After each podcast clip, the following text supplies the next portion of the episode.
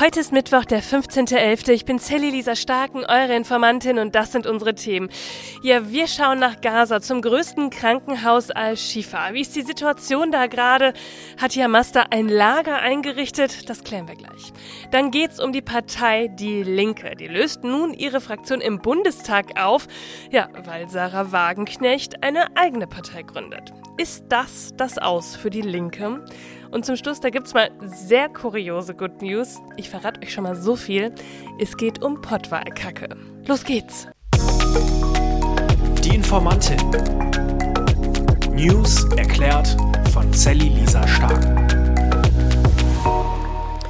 Ihr Lieben, ich hoffe, euch geht's gut. Ich habe mir leider Corona eingefangen und ja, was soll ich sagen? Ich bin doch ein bisschen schlapp.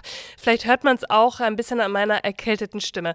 Ja, es geht ja gerade wieder total rum und ich höre auch von vielen Freunden, dass Kitas in Notbetreuung sind und auch manche Schulklassen gerade echt ein Problem haben und ja, an manchen Tagen die Schule ausfällt. Passt also wirklich gut auf euch auf und ich sag's euch ehrlich, wenn ihr Zug fahrt zum Beispiel, ich weiß, es ist irgendwie komisch und es erinnert uns vielleicht auch an vergangene vergangene Zeiten.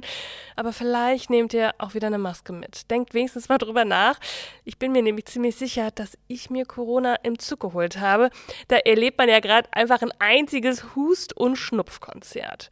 Und klar, das ist natürlich nicht immer Corona. Es kann auch einfach eine total lästige Erkältung sein oder eben eine Grippe. Hat ja alles gerade wieder Saison. Aber dazu habe ich weise Worte heute beim Instagram-Account Mädelsabende gefunden und das möchte ich euch kurz vorlesen. Du bist arbeitsunfähig, wenn du wegen einer Krankheit deine eigentliche Arbeitsleistung nicht mehr erbringen kannst oder die Gefahr besteht, dass sich dein Zustand durch die Arbeit verschlimmert. Du kannst dich also auch wegen Menstruationsbeschwerden, mentalen Erkrankungen oder Rückenschmerzen krank melden. Kleiner Reminder, es ist okay, wenn du dich krank meldest, auch wenn ihr knapp besetzt seid, du mit einer Erkältung spazieren gehst, wenn es dir gut tut, du dich wegen einer mentalen Krankheit krank meldest, du dich krank meldest, auch wenn du in Anführungszeichen nur im Homeoffice arbeitest oder du dir Urlaubstage, an denen du krank bist, zurückholst. Das ist auch ein kleiner Reminder irgendwie für mich. Vielleicht hilft es euch ja auch. Ich werde mich nach dieser Aufnahme auf jeden Fall wieder aufs Sofa legen. Jetzt schauen wir aber auf die News. Ein bisschen kürzer als sonst, aber das Wichtigste gebe ich euch heute natürlich auch mit auf den Weg. Ja, wir haben am Montag schon über das große Al-Shifa-Krankenhaus in Gaza gesprochen und wie die Lage da gerade ist. Kein Strom, keine Lebensmittel, Menschen sterben. Und weil die Lage so unübersichtlich ist, kommen jetzt einige Fakten für euch, damit ihr es vielleicht ein bisschen besser einordnen könnt.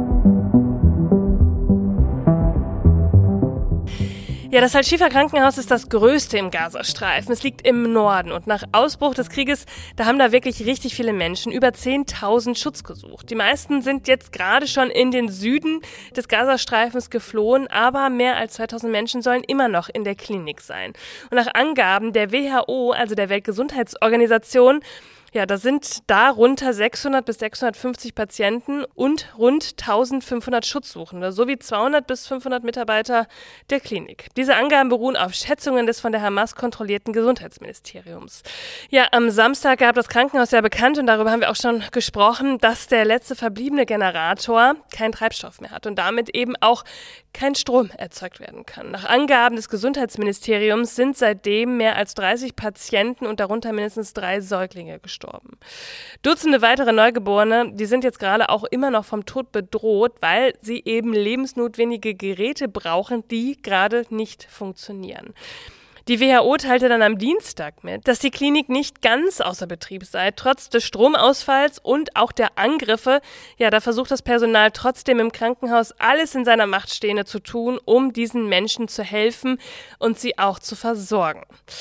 Ja, und dann wird gerade auch oft die Frage gestellt, ja, warum wird denn eigentlich so viel gekämpft rund um dieses Krankenhaus? Die israelische Armee, die behauptet, die Kommandozentrale der Terrororganisation Hamas, die befinde sich unter diesem Krankenhaus. Ja, da gibt es wohl unterirdische Bunker, die direkt vom Krankenhaus zugänglich seien. Und da wären hunderte Hamas-Terroristen, die den Angriff am 7. Oktober ja verübt hätten und da jetzt gerade Zuflucht suchen. Israel beruft sich auf Geheimdienstinformationen und zeigt dabei auch Satellitenaufnahmen und Audioaufnahmen, die genau das dokumentieren sollen. Unabhängig überprüfen lassen sich diese Angaben nicht. Die Hamas sowie das Krankenhauspersonal, die weisen die Anschuldigungen zurück. Ja, und Israel sagt auch, dass unter diesem Krankenhaus nicht nur diese Bunker seien, sondern auch kilometerlange unterirdische Tunnelnetze, die an das Tunnelnetz der Hamas angeschlossen sind. Mehrere Eingänge sollen sich auch innerhalb der Klinik befinden. Ein früherer Mitarbeiter des israelischen Geheimdienstes, der sagte zur New York Times, dass sich in den Räumen unter der Klinik hunderte Menschen verstecken könnten. Ihm zufolge geht Israel davon aus, dass auf mehreren Etagen unter der Erde Besprechungsräume, Wohnräume und Lagerräume gebaut wurden. Umfassende Beweise dafür hat das Militär auch hier nicht vorlegen können.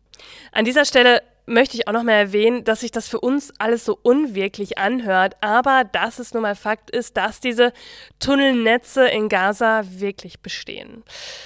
Und dann fragt man sich auch so ein bisschen, wie wird denn dem Krankenhaus jetzt eigentlich geholfen? Israels Militär hat mitgeteilt, dass sie eine Lieferung von Brutkästen für neugeborene Babys angeboten habe.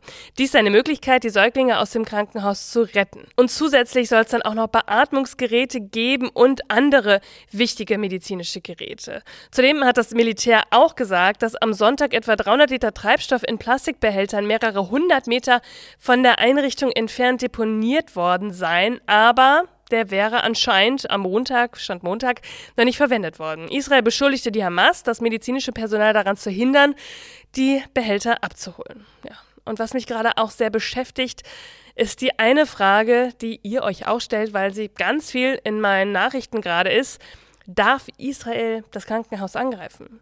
Ja, das ist so, dass nach internationalem Recht Krankenhäuser im Krieg unter einem besonderen Schutz stehen. Und das ist ja auch irgendwie klar. Laut internationalem Komitee vom Roten Kreuz können Krankenhäuser diesen Schutz aber verlieren, wenn Kriegsparteien sie als Versteck für Kämpfer oder auch als Waffenlager nutzen. Und dennoch muss es vor Angriffen eine ausreichende Vorwarnzeit geben, damit Personal und Patienten evakuiert werden können. Am Montagabend präsentierte Israels Militärsprecher Daniel Hagari Aufnahmen eines Waffenlagers der Hamas, das im Keller des Kinderkrankenhauses Rantisi gefunden worden sei. Die Bilder, darauf sieht man einen Raum, auf dem Waffen auf dem Boden lagen. Es handelte sich um Sprengstoffwesten, automatische Gewehre, Bomben und Panzerfäuste. So Hagari, Zitat, die Hamas benutzt Krankenhäuser als Kriegsinstrument. Ein Bereich sei offenbar genutzt worden, um dort auch die Geiseln zu halten. Ja, und dann ist es gerade auch so, dass viele Menschen weiter Richtung Süden fliehen. Es gibt fast jeden Tag einen Fluchtkorridor, den das israelische Militär einrichtet. Aber auch da wird die Lage immer schlimmer. Die von den UN betriebenen Notunterkünften im Süden, die sind völlig überfüllt. Im Schnitt kommt auf 160 Menschen gerade mal eine Toilette. Insgesamt sind rund anderthalb Millionen Palästinenser, und das müssen wir uns kurz vor Augen führen, im Gazastreifen leben 2,2 Millionen Palästinenser. Das war die Zahl am Anfang des Krieges. Also zwei Drittel der Bevölkerung, die hat ihr Zuhause verlassen. Anderthalb Millionen Palästinenser sind geflohen. Und um am Brot oder auch an abgestandenes Wasser zu kommen, da stehen die Menschen gerade stundenlang Schlange. Müllberge, die türmen sich auf, Abwasser fließt mangels Strom für Pumpen durch die Straßen, aus Wasserhähnen fließt kein Wasser mehr und zuletzt ja, ist es eben auch noch dazu gekommen, dass das Wetter total schlecht geworden ist. Kälte und Regen, das ist etwas, was den Menschen jetzt noch mehr zusetzt. Ich verlinke euch wie immer einen Live-Blog, wenn ihr die neuesten Informationen zu Gaza und Israel verfolgen wollt. Ja, und dann schauen wir in den Bundestag und zwar zu den Linken. Wir haben ja darüber gesprochen, Sarah Wagenknecht, die hat ihre eigene Partei gegründet. Und da sind ja einige von den Linken mitgegangen und das eben auch im Bundestag. Und die Fraktion der Linken, die ist ganz schön geschrumpft. So sehr, dass sie jetzt wahrscheinlich bald Geschichte ist. Die Fraktion, die verständigte sich bei einer Sitzung auf ihre Liquidierung zum 6. Dezember. Die verbliebenen Abgeordneten, die der Partei weiter die Treue halten wollen, ja, die zogen damit die Konsequenz aus dem Parteiaustritt von Sarah Wagenknecht Wagenknecht und neun weiteren Abgeordneten, die auch gegangen sind. Ja, nach der Abspaltung der Gruppe um Wagenknecht würde die Linke nur noch 28 Abgeordnete im Bundestag zählen. Ja, und damit ist sie auch zu klein für eine Fraktion. Dafür gibt es nämlich eine Mindestzahl von 37 Abgeordneten. Jetzt ist natürlich die große Frage, ja, was, was sind sie denn dann? Was ist denn mit diesen 28 Menschen, die eigentlich der Linken angehören?